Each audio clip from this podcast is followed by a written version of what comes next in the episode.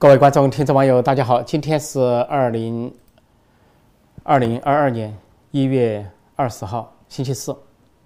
欢迎各位光临，现在是直播时间，先跟大家播报和解析新闻，然后跟大家在线互动。中国的这个外交部长王毅啊，和所谓外事委主任、政治局委员杨洁篪都老了啊，明年六十九和七十，啊，上了这个年龄，应该是要退了。那么现在中共国内啊，体制内传出啊。争夺这个外长宝座的这个声音，所以两个人呢是热门人选，两个人热门人选，呃，这个要争夺王毅的宝座。这个王毅呢是本来是改革开放时代成长起来的人，是懂日语的，做过日本大使。现在习近平逼迫下呢，也被迫搞战狼外交。不过现在有两个人争夺他的继承人，一个叫骆玉成啊，一个是骆玉成，现在是外交部副部长，他是一九六三年出生的，呃，六零后的人。五十八岁，再一个人呢叫刘建超。刘建超呢现在是，啊外事办外事办的副主任，还说是常务副主任，说是正部级的官员，比这个，啊骆玉成级别还高一点，是一九六四年出生的，都是六零后。那么这两个人争夺外交部长，那么说有迹象，前段时间一直传这个骆玉成是继承王毅的热门人选，而且呢还让这个骆玉成啊做了一些表现，比如说会见美国的。啊，副国务卿舍曼去天津的时候，啊会谈。另外呢，呃，还在其他一些场合谈中美关系或者回答记者的提问。另外一个刘建超呢，最近呢是异军突起，说后来居上，说突然看到中国呢召开了一些高层会议，啊，省部级高官。一月十一号，呃，一呃栗战书消失又出现了一个会啊，叫做省部级以上的官员的呃专专题学习班十九届六中全会。当时也就看见说。这个刘建超坐在省部级官员这个位置上，他呢身份是外事办的副主任、常务副主任，就是相当于杨洁篪的助手。那么他呢曾经还调过中纪委，以前呢当过这个驻外的大使啊，印尼啊或者是菲律宾。那个骆玉成呢以前也当也在外外国工作，什么苏联、俄罗斯、哈萨克斯坦都工作过。那这两人呢说，骆玉成的长处是外交。而刘建超呢是多方面都有历练，说两人相持争夺不下，大概也反映了一个派系问题，就是杨洁篪跟王毅不和，互相告状，也两派争执。看上去呢是，呃，王毅比较欣赏骆玉成，而杨洁篪呢比较主张提拔刘建超，说双方有这个争执。说现在呢，说外交部长呢尘埃未定，要明年二十大之后才知道，不是明年，是今年了，今年二十大。不过呢，这个时候呢。这个外交部副部长骆玉成却有惊人的表现，他居然拆穿了全面小康、全面呃脱贫的神话。就在前几天啊，一月十八号，他在跟呃谈中美关系，跟美国记者和其他记者当场有表态，说有人问他说是中国说 GDP 要超美国啊，经济要超美国，他说我们对 GDP 超美国不感兴趣啊，他说我们现在中国还有十有十亿人没有坐过飞机。两亿人家里没有抽水马桶，他说呢，大学生的比例，本科大学生的比例啊，中国只有百分之四，人口的百分之四，他美国的这个比例是百分之二十五。言下之意啊，中国跟美国差距很大。那么特别是说到两亿人抽没有抽水马桶，十亿人没坐过飞机这件事，大家就可以类比啊，说总理李克强的话，说是六亿人，呃，收入啊千元以下，两亿人灵活就业，就有工作没工作之间，呃，随时啊这个。失业，那么这就是如果说李克强戳穿了习近平的神话，在二零二零年呢，习近平说要全面小康、全面脱贫，说是伟大的创举，几乎世界上没有一个国家敢宣布，他敢宣布全面脱康，就没有人再贫穷了，在中国没有人再贫困了，全面小康了，这是习近平的政绩，非得在报纸上说，用报纸来宣布，说你脱贫就脱贫，说你小康就小康，哪怕你藏在秦岭上啊，无保护老人，是被人藏起来。啊，不当贫困人算，或者有的地方没水，反正说你脱贫了，说你小康了。但是李克强当年就拆穿了，现在这个骆玉成居然给拆穿了，而拆穿呢，这个还涉及了习近平的厕所工程。习近平的厕所工程呢，是号称他上任以来重大的政治工程之一，还委托一个官员叫李金早，啊，文化旅游部长和这个厕所工程总指挥去贯彻，结果呢，这个。厕所工程失败告终，无疾而终，而李金早呢被投入大牢，说呢贪腐了很多厕所工程的工程款，说习近平灰头土脸，现在厕所工程提都不敢提，而这个骆玉成哪壶不开提哪壶，不仅说好像中国跟美国差距很大，很贫困，而且说两亿人都没有抽水马桶，也就暗示厕所工程也就是一场空而已，根本没有落实什么。说这个骆玉成好大的胆子啊！不知道是可能中国党内的气氛有变化，就是东风吹，战鼓擂，如今谁也不怕谁，反习阵营也不怕习阵营。啊，反西派也不怕习家军，反正现在习家军的人物像周江勇、习近平的亲信啊，都拿到电视上认罪示众了，所以习近平呢也算是这个挂不住面子了，就是权势由盛走衰，恐怕骆玉春的发言呢是一个体现。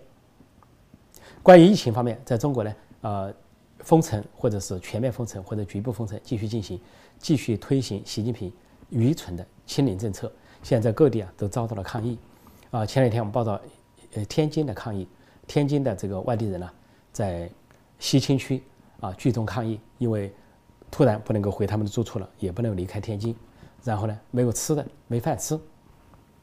抗议，一个年轻人站上车顶抗议，我们就要饭吃，难道我们外地人不能要饭吃吗？这是天津的情况啊，前两天给大家也啊这个看了一下这个天津的情况，后来这位年轻人呢被警方带走，啊，民众虽然支持他，喝彩他。但是并没有，并无法阻止啊，警方把他带走。那么接下来呢？现在西安，西安封城已经三十五天，这个吃所谓的高价菜啊，什么英雄菜，已经吃了三十五天。那么有民众出来抗议了，抗议当地啊，说是给大家推销高价菜，呃，业主抗议不能吃高价菜，结果这个业主啊被警方逮捕，就大量的民众聚集到这个警方门口要求放人。这是发生在西安市中心的雁塔区。那么另外一方面呢，说西安的情况很不乐观，很多人认为呢，相当于是个军管，变相军管，像这些防疫人员进出啊，周围都有军队给，军队给管制，军队给护航，呃，就是说，这个天津呃西安盛传呢，西安盛传说是习近平和中国当局正在尝试用军管的方式啊对付西安这样一千三百万人的大城市，以后可能推广这种模式，就相当于另一种啊。新疆集中营模式的一个翻版，说这种军管模式是表面上就是警察，实际上有很多的军人的参与，所以这个西安也爆发了抗议。再一个就是深圳，那么深圳呢都说这个南方人很彪悍、很血性，啊很有血性。深圳在罗湖区啊，有民众跟警察打斗起来了，啊很多年轻人，因为呢这个罗湖区的很多啊市民、居民和村民呢被长期的封锁，不能够。外出就业不能够外出找工，不能够外出啊购物，被封锁，所以他们非常的愤怒，就走出家门了去抗议，要求解封。结果这些警察就上来要镇压他们，那么一些年轻人就跟他们打斗，打斗起来。有的年轻人呢还戏弄这些警察，假装哄这些警察啊。有的年轻人就在背后呢打斗这些警察，所以这警察就越开越多。不深圳这些警察很可笑，你看他们穿的衣服啊，这个是什么衣服？警察不像警察，防疫人员不像防疫人员。里边穿的是警察制服，外面披的是防护装，给人的感觉啊，你要一不一看，以为是防护人员，是医生，说民众恐怕也不怕。结果呢，这个背后的衣服才露出来，他是警察，所以这个装扮的是真是男不男女不女啊，让人觉得是很奇怪。就这么一些呃变态的人在管理深圳的市民，说深圳市年轻人跟他们打起来了，打起来，而且这个人数还不少，场面还很大。那由于呢，这个怕这个黄标的原因呢，我就没放这些啊打斗的镜头，所以就给大家看一些相片。但也有年轻人被捕啊，中共总是这些啊，这些拆狗子来抓捕人，因为这个中共还是实行的国家恐怖主义，所以老百姓还是有恐惧感。那么老百姓要抗议，要要要这个示威，要呐喊，但是呢，中国也在抓人，所以各地都是这样。但是呢这可以看出啊，老百姓已经忍无可忍，对这种愚蠢的清零政策。对这种封城政策忍无可忍，说越来越多的抗议和这个呃示威或者起义有可能发生。在北京，北京现在是两千多万人都说他们的健康码带薪，是什么意思呢？说北京啊，呃，当局仅仅公布说二十号这一天增加了五个病例，五例，但是居然说两千万的北京市民全都带薪，为什么呢？说他们都去过中高风险的地区，又包括了。当地的居民、市民，也包括外来的打工者，也包括了各行各业的人。北京一下空气紧张了，事实上这是个变相的说法，就是北京沦陷了，北京满城沦陷，到处是中高风险地区，居然两千多万人都不能够幸免。结果呢，现在北京人呢，呃，不能外出，外地人也不能去北京，然后很多这个北京啊，尤其大学生啊，打工的人都非常痛苦，说三年好不容易盼到过年，三年没有跟家人团聚了。说为什么一到过年就说是疫情暴涨呢？就说疫情又回来了，又过不了年了。说中国人就是图个过年嘛，全家团聚。说都不能回家过年，都不能全家团聚，人生还有什么意义呢？说北京呢，本地人也好，外地人也好，都极为不满。这个现看来冬奥会要举行了，当局肯定会对北京进行严密的防控。然后北京又会不会发生这种啊抗议事件？我们拭目以待。那么这个呃，就在这个。北京这些抗议的同时啊，北京这些事情在发生的同时啊，北京事情发生的同时呢，这些一些很令人心酸的故事啊也在发生。就是北京当局公布一个人，说是有个外地人，一个男子啊，说是在过去十八天他被查到是无症状的感染者，然后立立即把他截停，他要回山东老家了。一个姓岳的男子到威海，火车把他截停下来，送到隔离医院，说他是无症状，啊呃患阳性，带病毒。结果一查呢，这个男子呢，身世令人非常的心酸，说他在十八天之内啊，去了二十三个地方打工，而且打工呢都是一些搬运这个材料啊、食材啊这些东西，体力活，都是搬运这个体力活，而且都是在凌晨去工作。结果这个人呢，一调查是一个非常心酸的身世，他是山东威海人，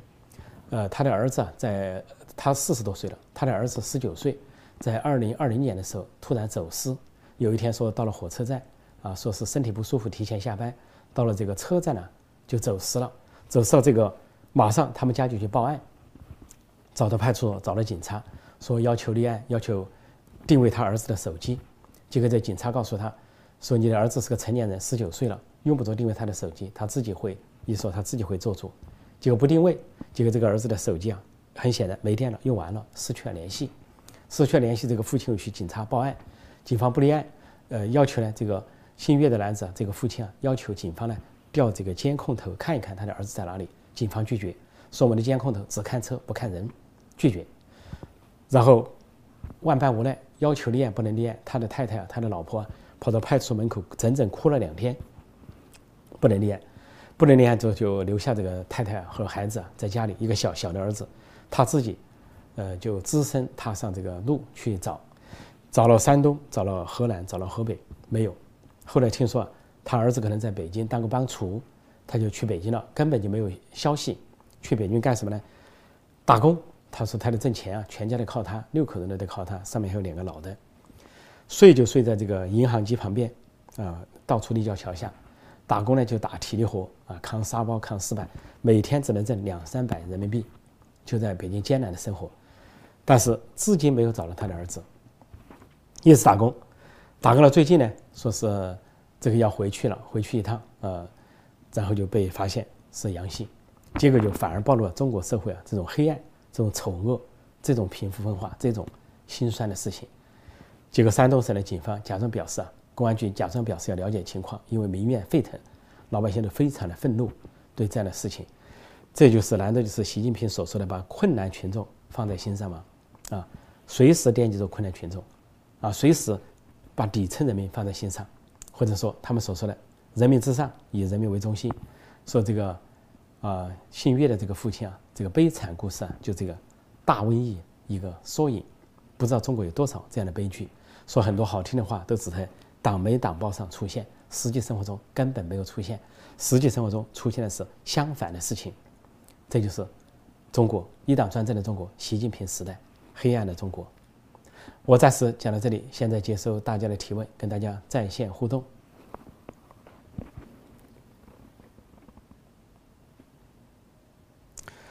呃，这个提醒各位哈，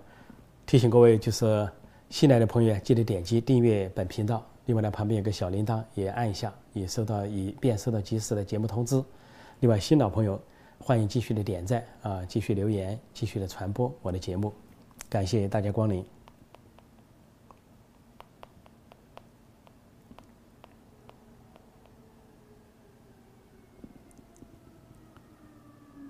嗯，这里面说能不能把那个公安局长给什么呢？给宰了，意思说这个人逼急了，那就可能出现杨家事件了，就可能出现一些啊逼急的事件。所以这个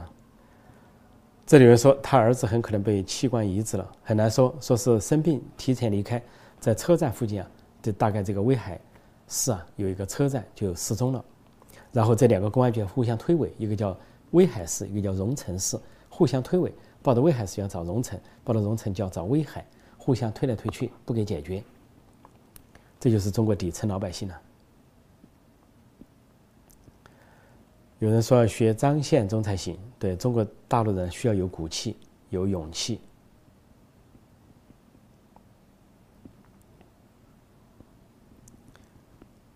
嗯。这里我看是相关的问题啊，大家提提的问题很多，我来看看这个相关的问题是哪些哈？相关的问题，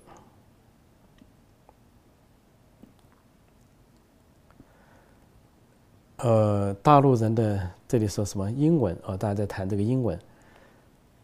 现在的英文呢，荒诞到这个地步，中国各地啊，在北京到处改，说这个英文的路标、机场、道路啊，不要英文，要拼音，结果中国网民呢觉得。哭笑不得，为什么呢？说对中国人来说，你拼音没必要；而对外国人说，根本不认识。你究竟写个谁看？上面写个前往什么什么什么国际机场，啊，下面又写个，呃，拼音写的也是国际机场 G U O J I，啊 C H N G。你对中国人来说，人家已经看了是去国际机场了，你下面用个拼音写一下是什么意思？叫叫人家练习读音吗？练习普通话吗？外国人又看不懂你这个拼音什么意思，中文也看不懂。所以呢，两边都耽误了，把中国人也耽误了，把外国人也耽误了。明明上面是中文，下面是英文，显示了像北京啊、天津这样的城市的国际化，那么对本地人方面，对国际人也方便。但是习近平最后极左路线就走到这么一个程度，就跟四人帮江青他们说的一模一样。他们当年说什么呢？您要社会主义的草，不要资本主义的苗。啊，说是卫星上天就是红旗落地，啊，又是资本主义一旦复辟就是千百万人头落地。说的神乎其神，里面中国人就说要穷棒子精神，里面穷里面苦都不要，什么资本主义，这跟北朝鲜也这么宣传，不能够开放国门，开放国门北朝鲜就垮了，整个国家就完了。实际上玩的只是金家政权而已。所以像这个说到学英语啊，就是荒诞到了四人帮的年代，文革年代，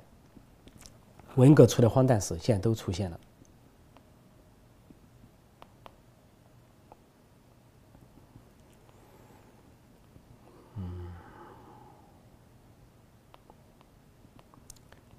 呃，大家在说早安，看我们是国内的一些朋友啊。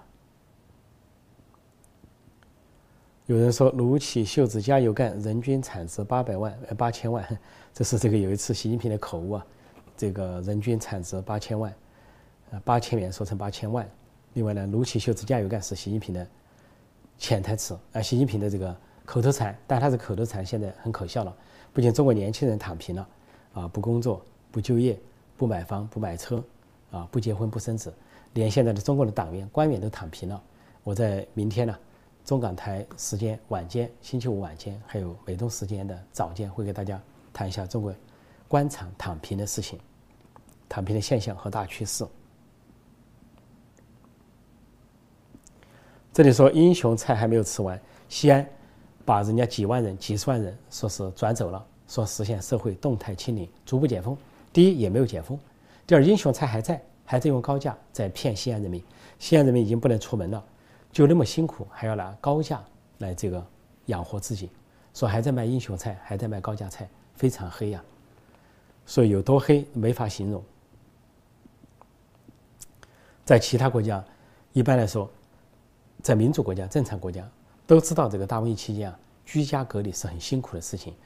政府啊不管哪方面都尽量的降价。或者是免费提供，像最近呢，美国又在挨家挨户买免费提供了说居家自动呃自己测离的这个测试剂，免费的，你自己可以上网申请，政府就免费给你寄来，所有的东西都免费，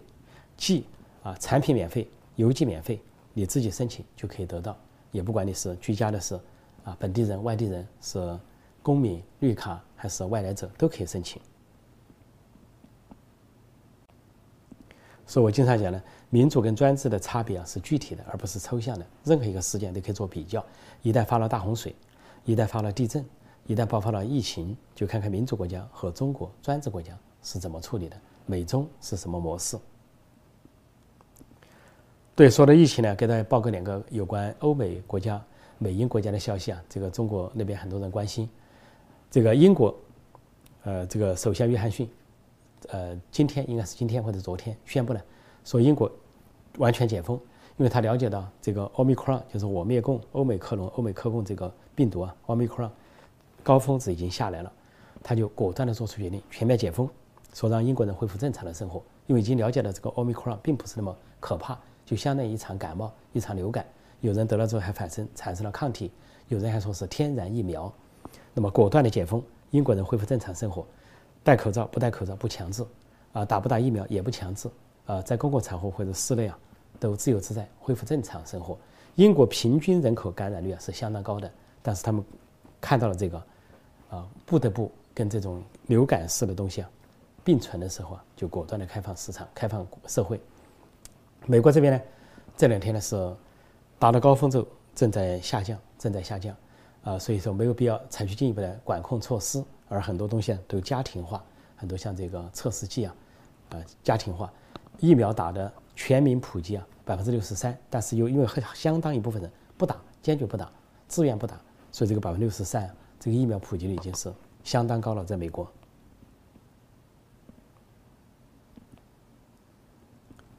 这里说标拼音确实离谱，这就是极极左路线就是离谱的，极左路线可以造出任何的笑话，文革中就是笑话一箩筐。但当时他都不觉得是笑话，等到文革过了，大家再回头，就像那个有个姜昆演个相声，说如此照相，说你去照相馆照相，你必须摆出有个革命姿势，啊，老太太也得摆什么，这个向前进啊，什么什么这个忠于毛主席啊，或者是，呃，忠字舞啊，挂像章啊，必须摆。所以那老太太因为这个身体不好一摆啊，这个整个人摔在地上。当时大家觉得很好笑，哎，觉得这个姜昆讲的笑话很好笑，叫如此照相。但在文革中发生的时候，大家觉得不好笑，就觉得就是个常态。现在，现在习近平这一时代了，是另一种文革，呃，就搞这个拼音代替英语，大家现在觉得好像不好笑。但是再过上若干年，等习近平走人了，换了一些东西，换了一种气氛，再来看，就觉得可笑了，觉得愚蠢了。包括这个清零政策，包括这个封城，还包括这个英雄菜，还包括西安几乎要饿死人这个情况。都会成为啊悲剧和笑笑话，人间喜剧，人间悲剧啊就是人间喜剧。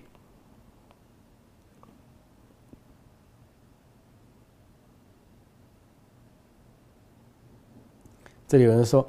呃，不躺平干嘛呢？中国现在干啥啥不行？没错，在中国的确是普遍的躺平，这可以理解，可以理解。还中国年轻人还说啊，只有躺平了才找到了人生的意义。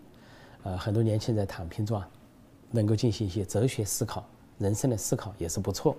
有得必有失，有失必有得。哦，这里有人说珠海佳人退出中国，啊，这个离职的补偿最高一百五十万，没错，这是我看到一个表啊，是看到的一个表，就是日本的家人呢撤离珠海，撤离珠海之后呢，就发布了公告，公告给这些员工啊，呃，有补偿，人家的补偿是说你十，比如工作了十年以上什么补偿，十年以下什么补偿啊。新的什么补偿，或者二十年以上有什么补偿，补偿非常高，都惊讶，说人家这个这个在最近二战的时候中日打过仗，说现在这些成长起来的年轻人跟日本人根本没有仇，中国就搞反日宣传，动不动人家穿个服装就今日了，就骂了半天，说日本人对中国这么好，说大家都觉得很意外，而只有对中国人最不好的就自己的资本家、自己的政府、自己的官员，那是最坏的，所以你就跟任何一个国家相比啊。中国人受的本国政府的苦啊，本国政府的害，那都是超出了所有的他们所说的列强、所说的强盗或者说外来政权。所以这次珠海家人、日本家人撤离啊，高额的补偿又给中国人民上了一课。而且根据这个补偿之后，很多中国人呢，好多年的生活都被保障了，尽管失业。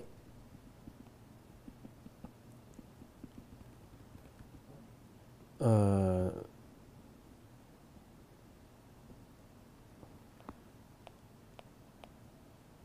这里西安封城容易使人郁闷，爆发凶案，但已经爆发一些案件了哈，有人把人推到楼下什么的，这已经爆发一些事情了。所以这个病毒本身没有致死，防疫的措施却让人致死。医院关门了，孕妇啊、胎死腹中啊，或者是老年人或者是年轻人呢得不到就医死了，还有人呢郁闷跳楼死了。说这个这种荒诞的所谓防疫抗疫措施、防疫模式、封城模式，非常的荒诞，非常的荒诞。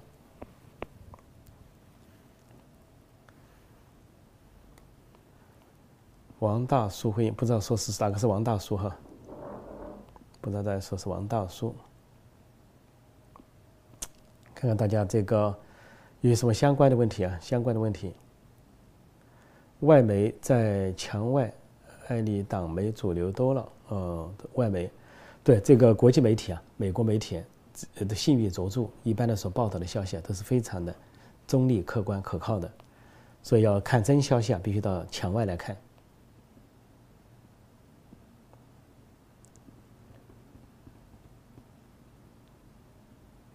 这里有人说华为离职赏是二百五十一天长假，这个可能是我们的网民在讽刺啊，意思是华为离职了就，就是不是就完了，就将近一年找不到工作了，什么意思？我还没看懂哈，没看懂这什么意思。这人说就知道说中国怎么不说说朝鲜？说中国就是说朝鲜，因为现在的习近平啊想当金正恩，他想把中国呢变成北朝鲜，有西朝鲜有北朝鲜，所以说。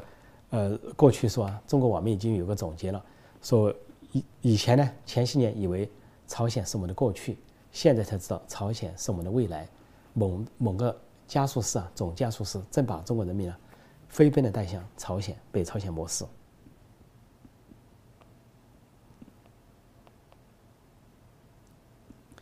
啊，再看大家有什么高见，看有什么高见。这里说，呃，你觉得国内的清零政策要持续到什么时候？我们不知道，因为这个不是一个当人民能够当家做主的国家，是一个人民啊沦为啊奴役的国家，沦为臣民的国家，手中没有选票，不能够选举政府，也不能罢免政府，人民不能做主，只能由政府去做主。而政府呢，现在又是一人独裁，要所谓需要一个以某某为核心，不能忘记中央，谁要拍板还得等他拍板，全国各地的官员等他拍板，所以呢。人治就是这样，人治就具有偶然性，它偶然一个好的东西可能让你获益，那大多数是昏招，昏招迭出啊，昏君昏招迭出，那就让你啊受苦无穷，无穷的受苦。但是民主国家就保障了这个领导人，不管你昏不昏，啊，是你明君昏君我不管，领导这个保障人民呢有权利，有选举权，有罢免权，有监督权，而且人民能够当家做主。像这个美国总统拜登昨天举行个记者会，就受到很多的抨击。哪些有漏洞，哪些有漏洞？两个小时喷记者会，记者提问都是多数的是批评，多数的是批评他，而且都是，呃，提的问题都是让他非常，啊，很为难的问题，让他很困难的问题，结果他还不得不很友好的回答，还不得不坚持到两个小时，记者不走，他不走，还得那个很客气的跟大家说话。某某记者专门对他不客气，他说他很喜欢那个记者，说这就是美国的总统，美国的政府。中国领导人记者会都绝对不会举行的，不会举行。要举行嘛，拿条子念，拿条子来读。读稿比赛能把稿子读错，不读出错别字啊，就算是在中国就算是高